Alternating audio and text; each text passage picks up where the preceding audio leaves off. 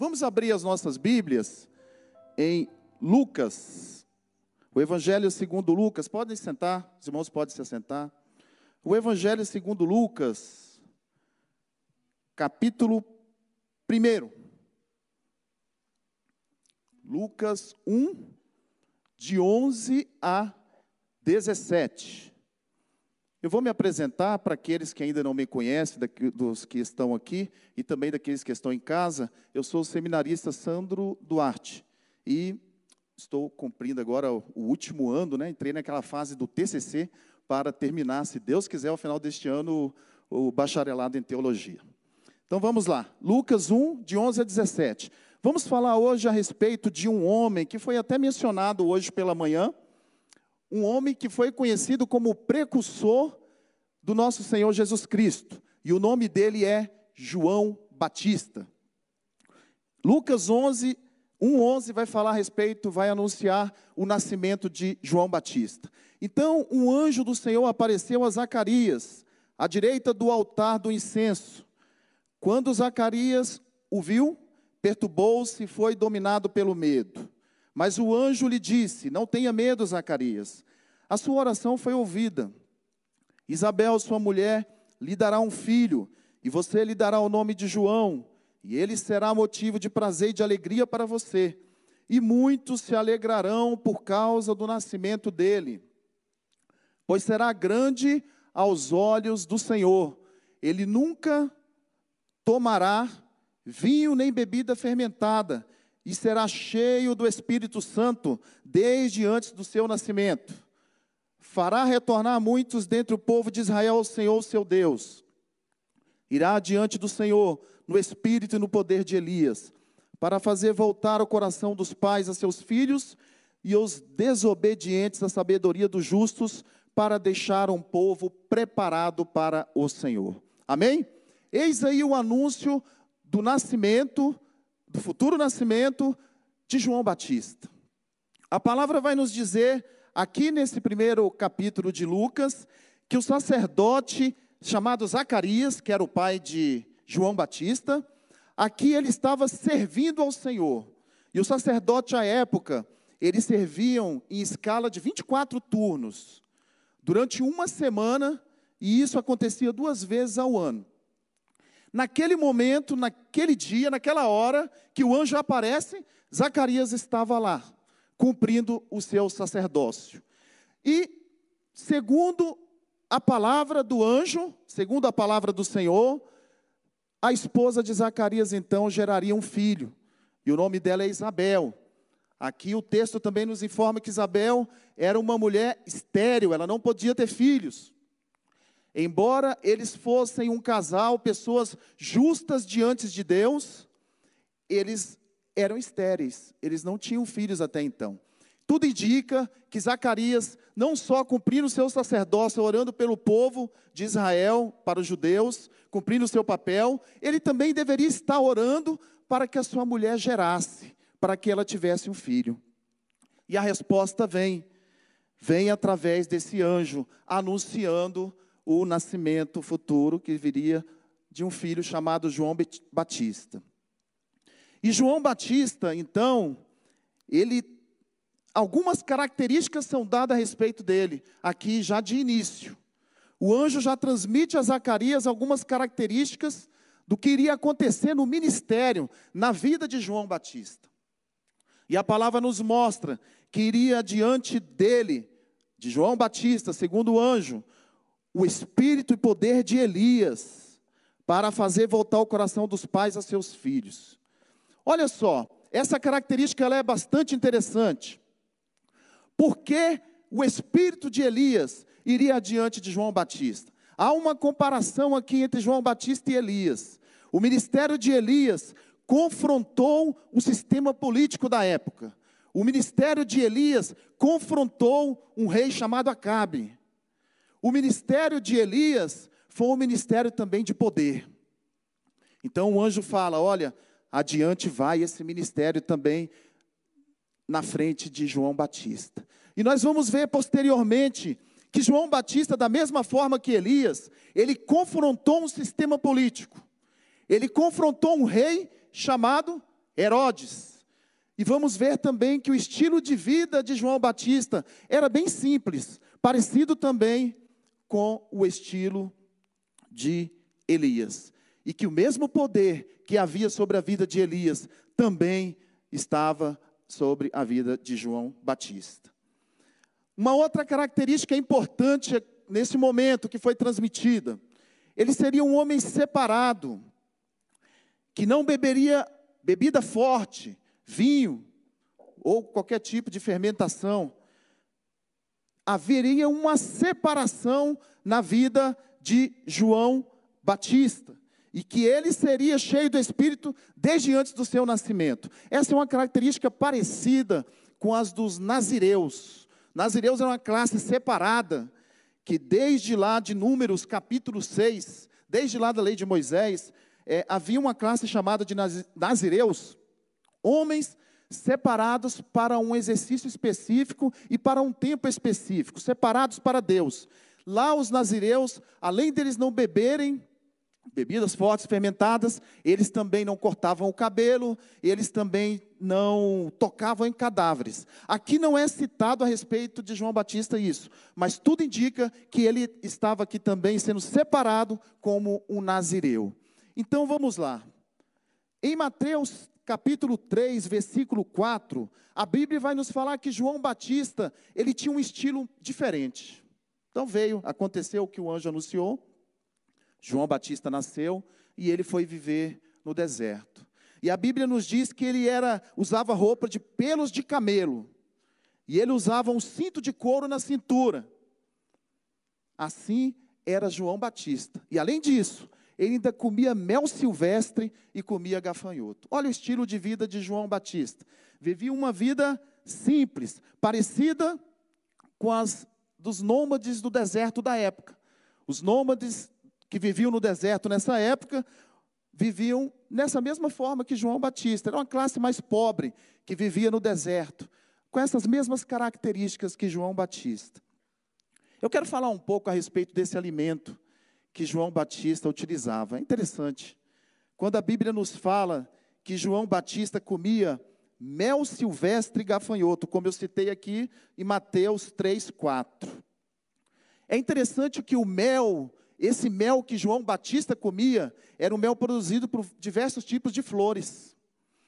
E esse mel, ele era muito recomendado para hidratar a pele, cabelos, recomendado para o sistema nervoso e para as vias respiratórias, inclusive. O gafanhoto que ele comia é um gafanhoto conhecido também como gafanhoto gigante. Até hoje existe lá naquela região um gafanhoto gigante e que 75% desse gafanhoto, a composição dele é de proteína. Então, esse era o alimento de João Batista. João Batista vivia no deserto, Lucas 1:80, e o menino crescia, Lucas 1, versículo 80. E o menino crescia e se fortalecia no espírito e viveu no deserto até aparecer publicamente a Israel. Olha a forma que João Batista vivia. Vivia no deserto, vestindo a roupa como vestia, comendo mel silvestre e gafanhoto, traz algumas lições para nossas vidas, eu creio, nesse dia de hoje. O estilo simples de João Batista, o estilo dele diferenciado e separado, nesse estilo, foi que Deus usou João Batista, vivendo esse estilo de vida. Ele aprendeu, ele teve que aprender no deserto. O que é o deserto? O que é o deserto nas nossas vidas?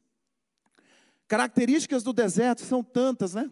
Tantas características difíceis, difíceis, temperaturas, ventos, solo estável, deslizamentos. Não é verdade que o deserto, ele é um ambiente considerado hostil? E era assim que João Batista vivia no local hostil. O que é o deserto na minha e na sua vida?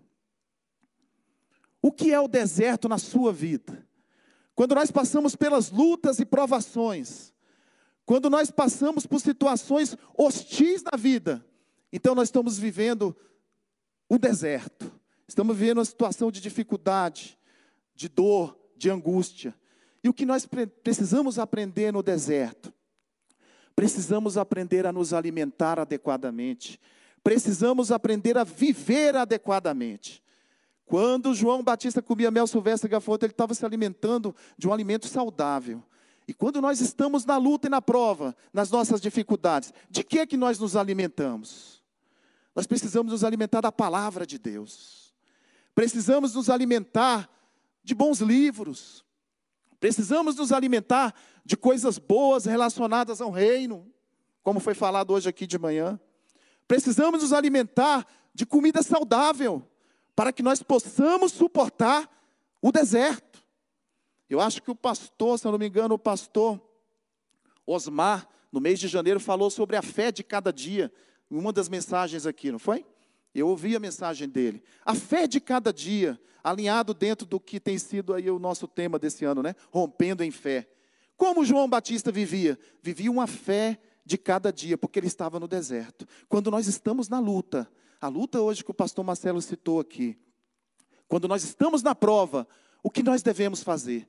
Viver a fé de cada dia, para que nós possamos suportar as lutas e as provações. E como nós vamos viver essa fé de cada dia? Nos alimentando adequadamente da palavra de Deus, sendo cheio do Espírito Santo de Deus. João Batista cresceu em e se fortaleceu em espírito. Meu querido, como o próprio pastor Osmar citou naquele dia, não queira fugir do deserto. Não tenha pressa de sair do deserto. Deus está te amoldando, Deus está te fortalecendo e Deus está te capacitando se você estiver vivendo no deserto. Amém? Mas irmão Sandro, é tão duro. É claro que é. É claro que é difícil, é duro passar pelo deserto. Mas não tenha pressa. Deixa Deus completar esta obra. A Bíblia vai nos mostrar que João Batista só, só deu início ao ministério dele quando ele estava preparado. Sabe quanto tempo levou para ele ser preparado? Cerca de 30 anos, mais ou menos. E um ano, um ano e meio, mais ou menos, durou o ministério de João Batista. Olha o tempo do preparo. E olha o tempo que durou o ministério dele. A palavra vai nos dizer também que ele batizava para arrependimento. Lá em Mateus capítulo 3, versículos 11 e 12. O batismo do arrependimento foi mencionado hoje aqui também de manhã. Por que, que João Batista precisava pregar sobre o arrependimento? Porque ele era o precursor de Jesus Cristo. As pessoas precisavam se arrepender. Se arrependiam quando iam até as margens do Jordão e ele batizava nas águas mas ele sabia que viria aquele que era maior do que ele. João Batista vinha anunciando, apontando a todo momento para Cristo. Então, quando ele prega sobre arrependimento, Mateus 3, 11 e 12, e eu os batizo com água para arrependimento, mas depois de mim vem alguém mais poderoso do que eu, tanto que eu não sou digno nem de lavar as suas sandálias. Ele os batizará com Espírito Santo e com fogo. Ele traz a pá em sua mão e limpa sua eira, juntamente o seu trigo no celeiro, mas queimará a palha com fogo que nunca se apaga. Olha o anúncio da palavra de João Batista. Ele está dizendo aqui que ele não era nem digno de levar as sandálias do Senhor. Característica de humildade. A todo momento, João Batista foi humilde. A todo momento, João Batista viveu essa característica de humildade. E ele pregou o arrependimento. Ele anunciou que aqueles que aceitassem, que se arrependessem, receberiam o batismo do Espírito Santo. Mas também aqueles que não aceitassem receberiam o juízo do Senhor, receberiam o fogo do Senhor que fala a respeito da palha e a sua mão, a pá e a sua mão que limparia a eira. Esses versículos aqui, versículo 12, vai trazer também um juízo. Aquele que não aceitasse o arrependimento iria para o fogo eterno. Meus amados, a mensagem de João Batista ela foi dura. Alguns aceitaram essa mensagem. A palavra do Senhor vai nos dizer em João 1, que ele começaram a indagar a João Batista: És tu o Elias? João Batista: Não, eu não sou o Elias. És tu o Cristo? E João Batista respondendo: Eu não sou o Cristo. És tu profeta, João? E João Eu não sou profeta. Mas, João, não és tu? Endireitai o caminho do Senhor, conforme diz a palavra de Isaías. Olha a palavra de João Batista, pastor. João Batista não aceitou aquele, aqueles títulos que queriam dar para ele.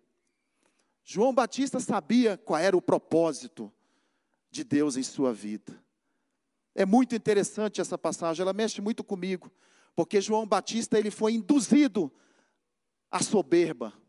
Ele foi induzido a encher o seu ego, mas ele não encheu. Ele não permitiu, ele tomou uma postura, ele manteve o seu caráter.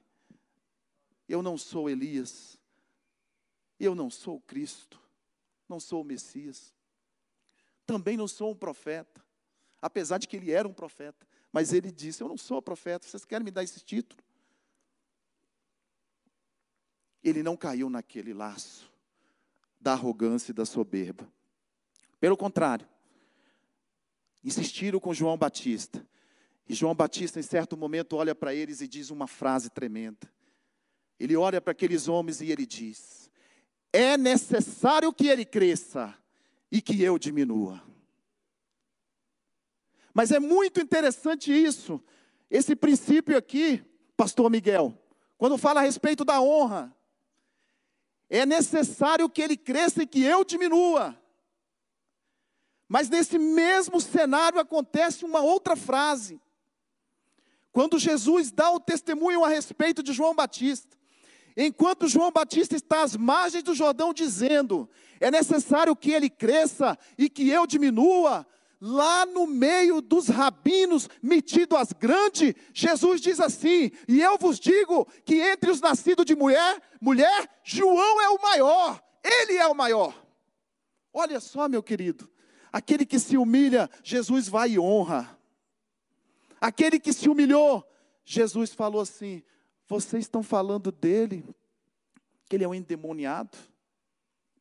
O que vocês estão falando a respeito de João Batista? Depois nós vamos ver Mateus capítulo 11, o testemunho completo de Jesus falando a respeito de João Batista. João Batista é o maior entre os nascidos de mulher. Mas primeiro precisou João Batista reconhecer que importava que Jesus crescesse. Amém? Meu querido, minha querida, você tem feito alguma coisa para o Senhor? Você tem trabalhado na seara de Deus? O que você tem feito? Não importa. Não importa onde você tem feito, seja na sua casa, no seu trabalho, seja na igreja. Reconheça que o maior é Cristo. Não deixe que o ego entre no seu coração. Não deixe que a vaidade, por isso que o tema dessa mensagem é: diga não ao orgulho espiritual. Ainda que Deus te chamou para um grande ministério, Ainda que Deus te chamou para algo muito grande, seja como João Batista. Não perca a sua identidade o seu caráter humilde. Amém? Seja como ele. Ele foi um exemplo. E nós seremos provados. Porque o que Deus quer fazer no meio desta igreja é muito grande. O que Deus vai fazer aqui é muito grande. E Ele já tem anunciado há tempo. Ele já tem falado que muitos virão dos quatro cantos da cidade. Vocês estão aqui, vocês sabem melhor do que eu. Muitos virão e se prostrarão nesse altar pela unção que Deus vai derramar neste lugar. Mas nós temos que ter cuidado com a vaidade espiritual.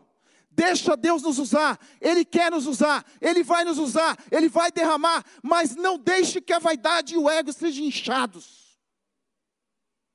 E eu estou falando isso para todos, não é só liderança, meus irmãos. É para todos, porque Deus quer usar cada um aqui de alguma forma. Mas nós precisamos lutar contra esse mal. Precisamos vencer, como João Batista fez. Toda vez que vier uma coisinha dessa quiser bater lá no seu coração, vai lá lê a história de João Batista, lembra dele. É necessário que o Senhor cresça e que eu diminua. Porque o Senhor quem cura, porque é o Senhor quem liberta, porque é o Senhor quem salva, é Ele que faz todas as coisas.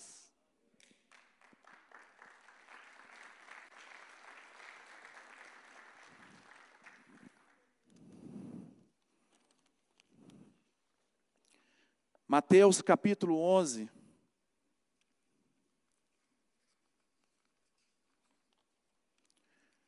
Versículos, eu vou ler de 1 a 19, Presta atenção, abra sua Bíblia, Mateus 11. Presta atenção, meus irmãos, nessa palavra. Mateus, ou acompanha, né? Vocês podem acompanhar por aqui. Mateus 11, 1 a 19. Depois que terminou de instruir seus doze discípulos, Jesus saiu para ensinar e pregar nas cidades da Galileia. João, ouvindo na prisão o que Cristo estava fazendo, enviou seus discípulos para lhe perguntarem: És tu aquele que haveria de vir, ou devemos esperar algum outro? Jesus respondeu: Voltem e anunciem a João o que vocês estão ouvindo e vendo. Os cegos estão vendo, os mancos estão andando, os leprosos são purificados, surdos ouvem, os mortos são ressuscitados e as boas novas são pregadas aos pobres. E feliz é aquele que não se escandaliza por causa do meu nome. Enquanto saíam os discípulos de João, Jesus começou a falar à multidão a respeito de João. O que vocês foram ver no deserto? Um caniço agitado pelo vento? Ou que vocês foram ver? Um homem vestido de roupas finas? Ora, os que usam roupa fina estão nos palácios reais. Afinal, o que vocês foram ver? Um profeta? Sim, e eu os digo, mais que um profeta. Este é aquele a respeito de quem está escrito: Enviarei o meu mensageiro à tua frente, ele preparará o caminho diante de ti. Digo-lhes a verdade: entre os nascidos de mulher não surgiu maior do que João Batista. Todavia, o menor do reino dos céus é maior do que ele. Desde os dias de João Batista até agora, o reino dos céus é tomado à força, e os que usam de força se apoderam dele. Pois todos os profetas e as leis profetizaram até João. E se vocês quiserem aceitar, este é Elias que havia de vir, aquele que tem ouvidos, ouça. A que posso comparar essa geração? São como crianças que ficam sentadas na praça e gritam umas às outras? Nós lhe tocamos flauta, mas vocês não dançaram. Cantamos o lamento, mas vocês não se entristeceram. Pois veio João, que jejua e não bebe vinho, e dizem: ele tem demônio. E veio o filho do homem comendo e bebendo, e dizem: Eis aí o cumilão, beberrão, amigo de publicanos e pecadores. Mas a sabedoria, ela é comprovada pelas obras que o acompanham. Amém? Olha aqui, meus amados. Vamos fazer uma leitura, um entendimento aqui de forma expositiva. No começo deste capítulo, João Batista está um pouco confuso. Ele já havia cumprido o seu ministério, ele havia feito tudo o que Deus mandou, viveu aquele tempo fazendo o que Deus havia mandado, e ele foi preso, de forma injusta, é claro. Sabia que ia morrer, e a palavra do Senhor nos diz que ele manda discípulos irem perguntar a Jesus: És tu aquele que havia de vir? Ou devemos esperar algum outro? Pelo que os estudiosos entendem dessa passagem, João Batista tinha uma visão diferente a respeito do Messias. Parece que ele estava, não que ele estivesse incrédulo, mas ele estava confuso, ele tinha alguma dúvida. Por isso ele manda perguntar para Jesus: És tu realmente o Messias, aquele que havia de vir? A visão dele de reino ou do Messias era um pouco diferente do que parecia, do que estava realmente acontecendo. Por isso ele faz essa pergunta.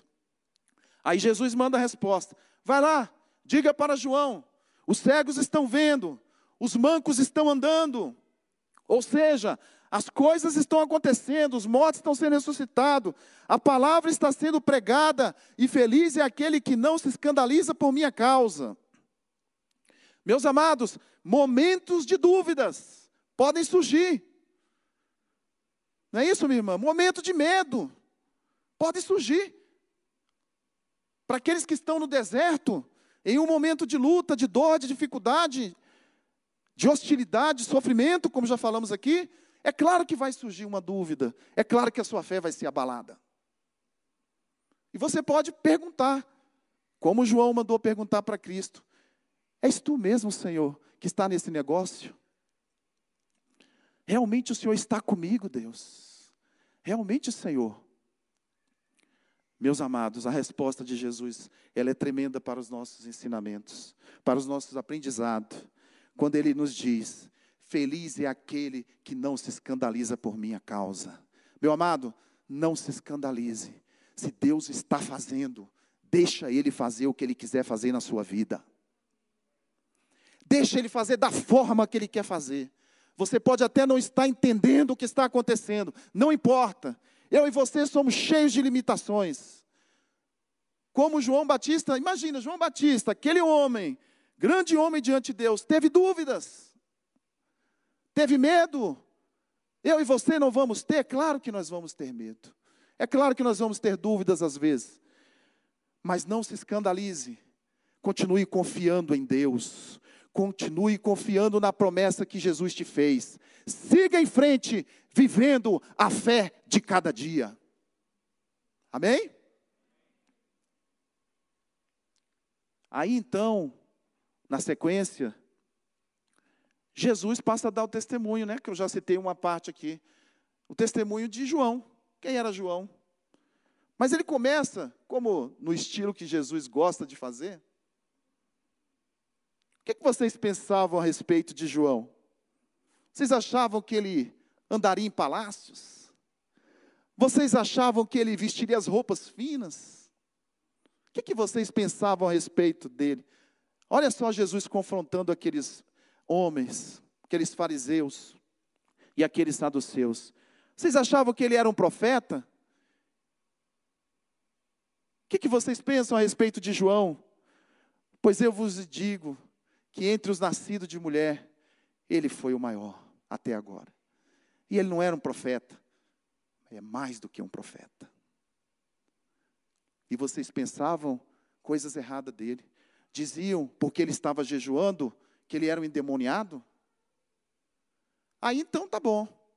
Ele veio pregando arrependimento, veio anunciando o Cristo, veio exaltando o meu nome. Aí chegou o filho do homem. Vocês também não estão contentes com o filho do homem. Falavam de João Batista, que era um endemoniado. E a respeito do filho do homem, o que vocês falam? Vocês estão dizendo, porque ele come com publicanos, com pecadores, que ele é um glutão? Então vocês estão satisfeitos com o quê? Era o que Jesus estava perguntando para eles. Aqui nessa passagem, Jesus lança essa, esse desafio para eles, dizendo assim: a que posso comparar vocês, né? Essa geração. Lança essa palavra sobre eles. A que eu posso comparar vocês? Vocês são como crianças que ficam sentadas na praça gritando umas outras. Nós tocamos flauta e vocês não dançam. Nós cantamos lamento e vocês não entristecem. Ou seja, vocês não estão satisfeitos com nada. Vocês não estiveram satisfeitos com João, não se satisfizeram comigo, não estão satisfeitos com nada.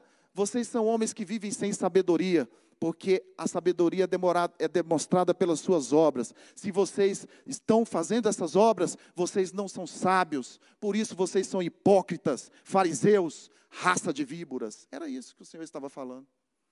Ou seja, uma raça, né, de pessoas descontentes, insatisfeitas. Meu amado, confie em Deus. Não deixa que nada te tire do propósito de Deus. Insatisfações às vezes nós sentimos, porque a nossa fé oscila. Mas não permita que isso te afaste, que te deixe a tal ponto insatisfeito, que você não vai nem querer se arrepender, nem seguir a João, e nem vai querer seguir a Cristo também. Porque você está insatisfeito. Nós vivemos hoje na era do, da insatisfação, né? Pessoas insatisfeitas para todo lado, sempre querendo algo acima. Conquista um posto, aí quer algo melhor. Conquista um emprego, quer algo melhor. Consegue um carro, ah, mas agora eu quero aquele outro. Quero isso, quero aquilo, quero aquilo outro. Meus amados, cuidado. Eu acho muito interessante o caráter de João Batista. Por isso, porque João Batista, ele se satisfez com o que Deus deu para ele no deserto. E ele cumpriu o propósito que Deus tinha na vida dele. E ele morreu assim. Ele voltou para o, ele voltou para o Senhor, né? Tendo cumprido o seu propósito. Cuidado com aqueles que te induzem ao pecado. Cuidado com aqueles que querem colocar sementezinha de vaidade dentro do seu coração. Cuidado com aqueles que vêm com discursos bonitos no seu ouvido, mas tentando te enganar, te ludibriar. Não caia nessa. Mantenha a sua humildade e a sua fé firmada no nosso Senhor Jesus Cristo. Amém? Não caia nisso. Deus pode fazer algo muito grande e Ele vai fazer. Mas nós precisamos estar preparados para receber. Nós precisamos ter um, não é um discurso de humilde, nós precisamos ter uma vida, um caráter de humildade. É isso que nós precisamos. E João comprovou, ele foi testado e ele provou a sua humildade. Não só com palavras, mas com vida. Amém? Porque nós somos muito bons, né, meus irmãos? Eu falo com muito amor. Nós somos muito bons de discurso. Somos muito bons de teoria. Mas quando a primeira pisada chega no nosso calo, somos o primeiro a agir muitas vezes com arrogância nos nossos corações e nas nossas palavras e nas nossas atitudes. Deus quer nos capacitar com um coração humilde a cada dia mais, vivendo em uma era de insatisfeitos, levando o amor, a palavra de Deus, por onde nós passarmos. Deixa Deus cumprir o ministério dele na sua vida, aquilo para que ele te chamou. Amém? Por último, meus amados,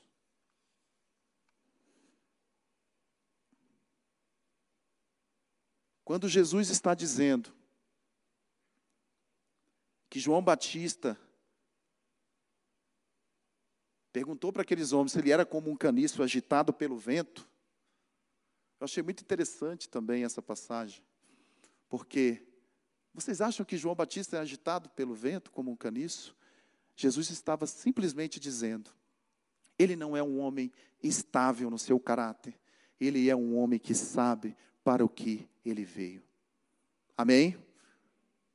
Quantos recebem essa palavra nessa noite? Eu quero encerrar com um último com o último texto, lá em 1 aos Coríntios, quando o apóstolo Paulo está falando, trazendo uma orientação àqueles homens ali em Coríntios, né? 1 aos Coríntios, capítulo 3. Isso aí. Versículo 1, ele começa dizendo: Irmãos, como eu posso falar com vocês? Como espirituais ou coma carnais? Coma crianças em Cristo? Eu lhes dei leite e não alimento sólido. Vocês não estavam em condições de receber o alimento sólido. De fato, vocês ainda não estão em condições, porque ainda são carnais.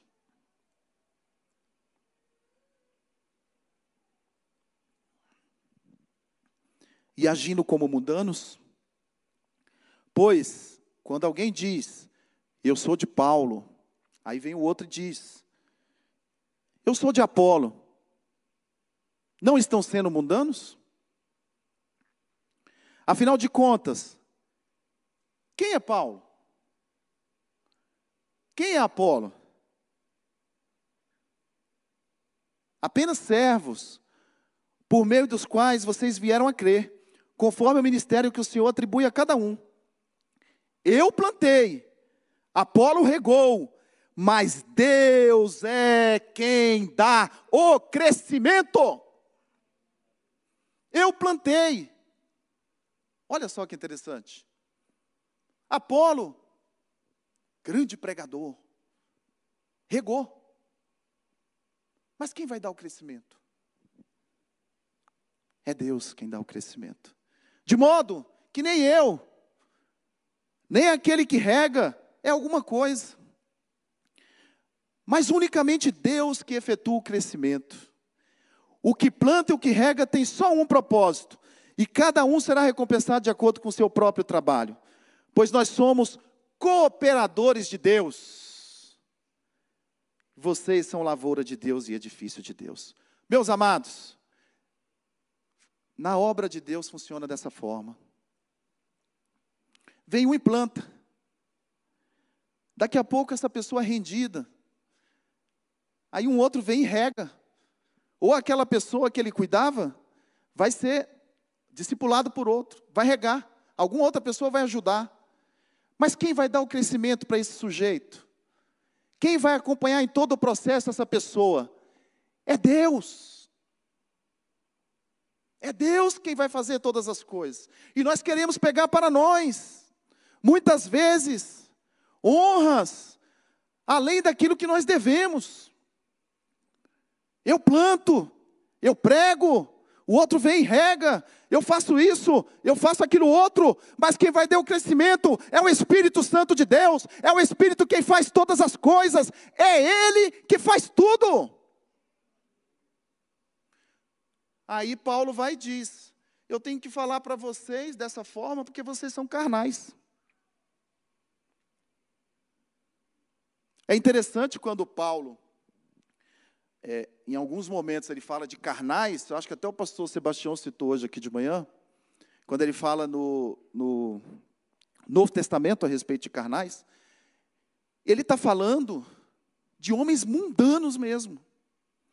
Ele está falando para aqueles homens ali: ó, vocês já são crentes, vocês já não creem em Cristo, vocês já não são igreja, por que, que vocês agem como mundano, trazendo divisão, trazendo contenda, tendo inveja um dos outros. Eu não posso nem dar alimento sólido para vocês, porque vocês são mundanos. Vocês se amoldaram ao mundo. Era isso que Paulo estava dizendo. Vocês se amoldaram, é isso aí. Então, eu tenho que dar leitinho para vocês. Porque vocês ainda são carnais. Quando vocês começam a olhar para um homem e dizem, eu vou seguir aquele ali. Aí olha para o outro, eu vou seguir aquele outro. Meus amados, Homens são falhos, olhe para Cristo. Siga em primeiro lugar o Senhor. É claro que Deus vai levantar. Por favor, me entenda o que eu estou te dizendo. É claro que Deus levanta homens e mulheres para cuidar de você, para trabalhar, para te aconselhar, para te discipular. Eu estou dizendo isso. Eu estou dizendo que você tem que olhar em primeiro lugar para Cristo. Porque homens são falhos. Eu não sei alguém aqui, mas eu já vi pessoas caírem por causa de outras. Seguia o homem, achava que o homem era o Deus dela. Quando o homem caiu, ele foi junto. E aí? Você está firmado em Cristo ou está firmado em algum Paulo, em algum Apolo? Nós precisamos estar firmados no Senhor. E todos aqueles que trabalham na obra do Senhor, desde o menor até o maior, são apenas cooperadores no reino de Deus. Amém? Meus irmãos, vamos orar? Romanos 12, 2. Pode ficar de pé, por favor. Romanos 12, 2. Paulo vai nos dizer assim, Romanos 12, 2: Não se almodem ao padrão deste mundo, mas transformem pela renovação do quê? Da vossa mente. Então, como nós vamos vencer esses moldes né, que, do, do mundo que querem entrar em nós? Tendo a mente de Cristo. Quando alguma coisa do mundo quiser entrar em você, seja que tipo de pecado for, que tipo de maledicência, de, de maldade, seja o que for, rejeita isso em nome de Jesus e fala: Senhor, dai-me a tua mente, eu quero ter a mente de Cristo porque eu quero ser amoldado ao Senhor, eu quero seguir o teu exemplo, eu quero seguir o teu padrão, Cristo. Não me deixe olhar para os homens, mas eu quero olhar para o Senhor.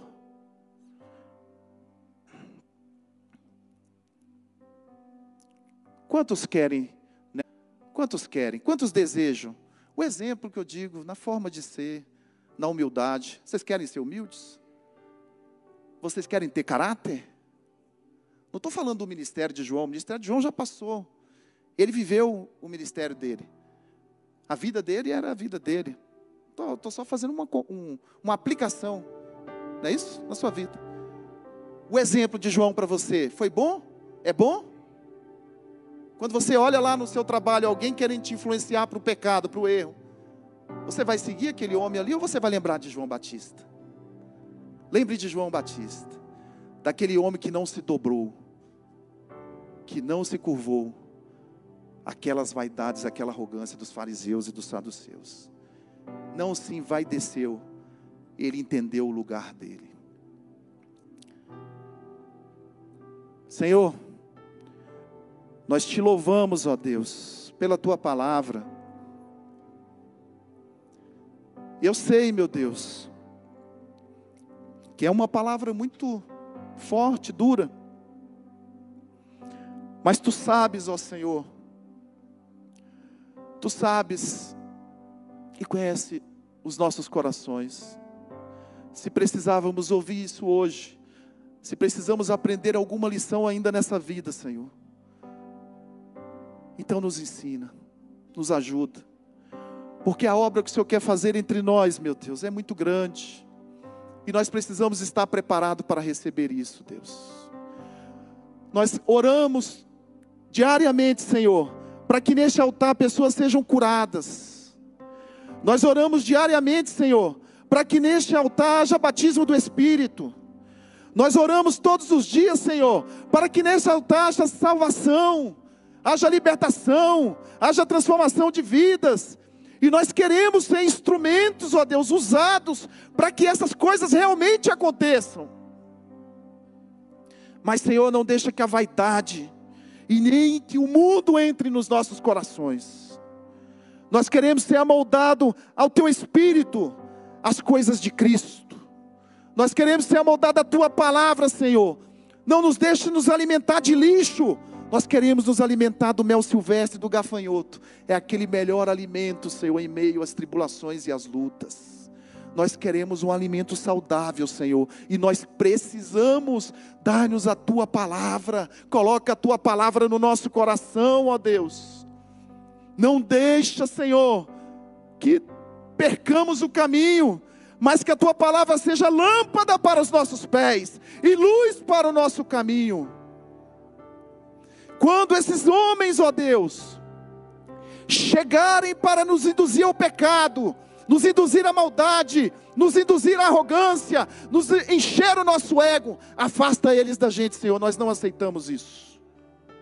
Nós não aceitamos, Senhor. Nós queremos ter um coração quebrantado e humilde diante da tua presença. E nós queremos cumprir o propósito, Senhor, em nossas vidas. Nos ajuda, Senhor. Nos dê força. É certo que nós somos falhos, pecadores mas nós não queremos ser mundanos, Senhor. Nós queremos ser crentes cheios do teu espírito e cheios da fé. Amém? Você foi abençoado, meu querido? Você entendeu essa mensagem? Deus abençoe a cada um. Deus continue nos sustentando e nos dando forças para os dias que ainda virão, para resistirmos os dias maus. Amém? Deus abençoe a todos. Aleluia, aplauda ao Senhor. A Ele a honra, a glória. Que a cada dia nós possamos diminuir Ele crescer sobre nós. E que possamos ser instrumento nas Suas mãos para realizar a Sua obra. Faz assim com as mãos. Você que está em casa, receba também a bênção apostólica sobre a tua vida. Que o Senhor abençoe a cada um. Que o Senhor resplandeça o rosto dele sobre cada um. Que o Senhor dê a graça, a força, o poder, a unção. Em nome de Jesus, que o Senhor prepare o coração de cada um de nós para vivermos um novo tempo, uma nova história, para sermos instrumento nas Suas mãos para que possamos proclamar o seu reino, anunciar as suas verdades, a verdade do seu reino sobre essa terra. Eu declaro para você uma semana de vitória. Eu declaro para você um novo tempo. Deus vai te usar, vai te levantar em nome de Jesus Cristo. Eu declaro para você a bênção de Deus todos os dias da tua vida em nome de Jesus Cristo.